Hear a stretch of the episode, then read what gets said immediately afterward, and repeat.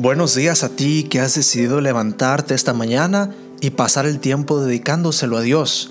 Bienvenido a este tu espacio, querido joven, a la matutina, un mensaje de Dios para ti. Esta mañana de 6 de enero tenemos el título hermoso, El Dios que me ve.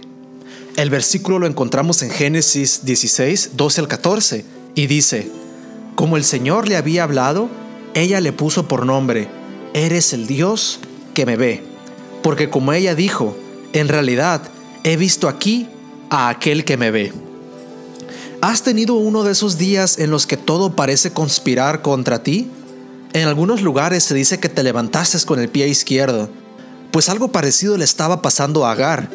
Ella no había decidido acostarse con Abraham. Todo había sido idea de Saraí. Pero ahora era Agar la que tenía que sufrir los malestares de un embarazo que ella no había planificado. Y por si fuera poco, ahora su ama, que le había metido en ese problema, estaba celosa de ella y la afligía.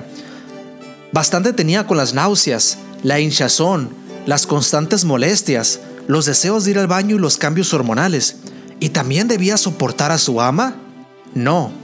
Estaba cansada de que nadie viera su sufrimiento, de que nadie notara su dolor, y fue así como Agar decidió huir. Pero Agar le sucedió lo mismo que me ha sucedido tantas veces. Las decisiones que tomamos en momentos de apuros, en vez de mejorar nuestra situación, terminan empeorándola. Pronto, Agar se vio sola en el desierto, sin agua, sin comida y para colmo, sin que nadie la estuviera viendo. Por lo tanto, nadie podría socorrerla. Bueno, en realidad había alguien que la estaba viendo. Alguien lo había visto todo y no solo lo había visto todo, también comprendía su situación. El ángel del Señor habló con ella y la consoló. Como resultado de aquella experiencia, ella le puso por nombre el Dios que me ve. Sí, Dios te ve. Él está pendiente de ti. Él te ve en los buenos y en los malos momentos.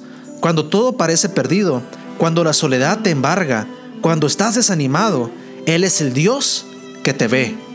Elena de White escribió, El que tiene contados los cabellos de tu cabeza no es indiferente a las necesidades de sus hijos.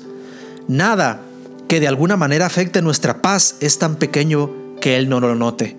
Ninguna calamidad puede ocurrirle al más humilde de sus hijos, ninguna ansiedad puede asaltarlo, ningún gozo alegrarlo, ninguna oración sincera surgir de los labios sin que el Padre Celestial lo perciba y sin que Él se tome en ello un interés inmediato.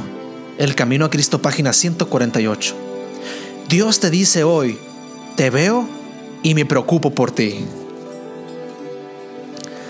Creo que es una historia muy hermosísima la que encontramos en Génesis 16, que nos declara cómo Dios tenía en la mira a Agar, cada problema, cada felicidad, cada situación e injusticia. Dios la conocía, la comprendía y la solucionaba. Esto nos dice hoy en día, jóvenes, que tú tienes un Dios que se preocupa por ti. Un Dios que nunca va a pasar por alto cualquier injusticia que te llegue a pasar a ti, sino que Él la responderá porque Dios es nuestro socorro. Antes de terminar con la oración y antes de dedicar el tiempo privado, solitario de la lectura de la Biblia, quiero leer de nuevo este pasaje que se encuentra en el día de hoy de la matutina, que es El Camino a Cristo, página 148, que dice, El que tiene contado los cabellos de tu cabeza no es indiferente a las necesidades de sus hijos. Nada, nada que de alguna manera afecte nuestra paz es tan pequeño que Él no lo note. Ninguna calamidad puede ocurrirle al más humilde de sus hijos, ninguna ansiedad puede asaltarlo, ningún gozo alegrarlo, ninguna oración sincera surgir de los labios sin que el Padre Celestial la perciba y sin que Él se tome en ello un interés inmediato.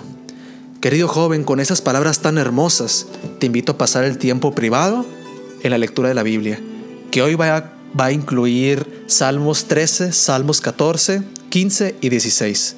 Del Salmos 13 al 16. Querido joven, acompáñame a orar. Querido Padre, te damos gracias porque eres un Dios que nos ve. No eres un Dios indiferente. No eres un Dios que creó todo y nos dejó a nuestra propia suerte. No eres un Dios que creó un reloj y lo dejó andar por sí solo, sino que eres un Dios que tienes interés privado, íntimo con tu creación. Día con día, Padre, tú quieres ser parte de nuestro vivir. Así que esta mañana te invitamos a que seas parte de nuestras vidas. Te abrimos la puerta de nuestro corazón para que entres y nos cambies desde adentro, Padre. Haz un milagro con nosotros. Cambia nuestro corazón, Padre. Haznos más parecidos a Cristo. Gracias por esta hermosa mañana, Padre, y que las enseñanzas de esta matutina se puedan quedar impregnadas en nuestro corazón. Te lo pedimos en el nombre de Cristo Jesús. Amén.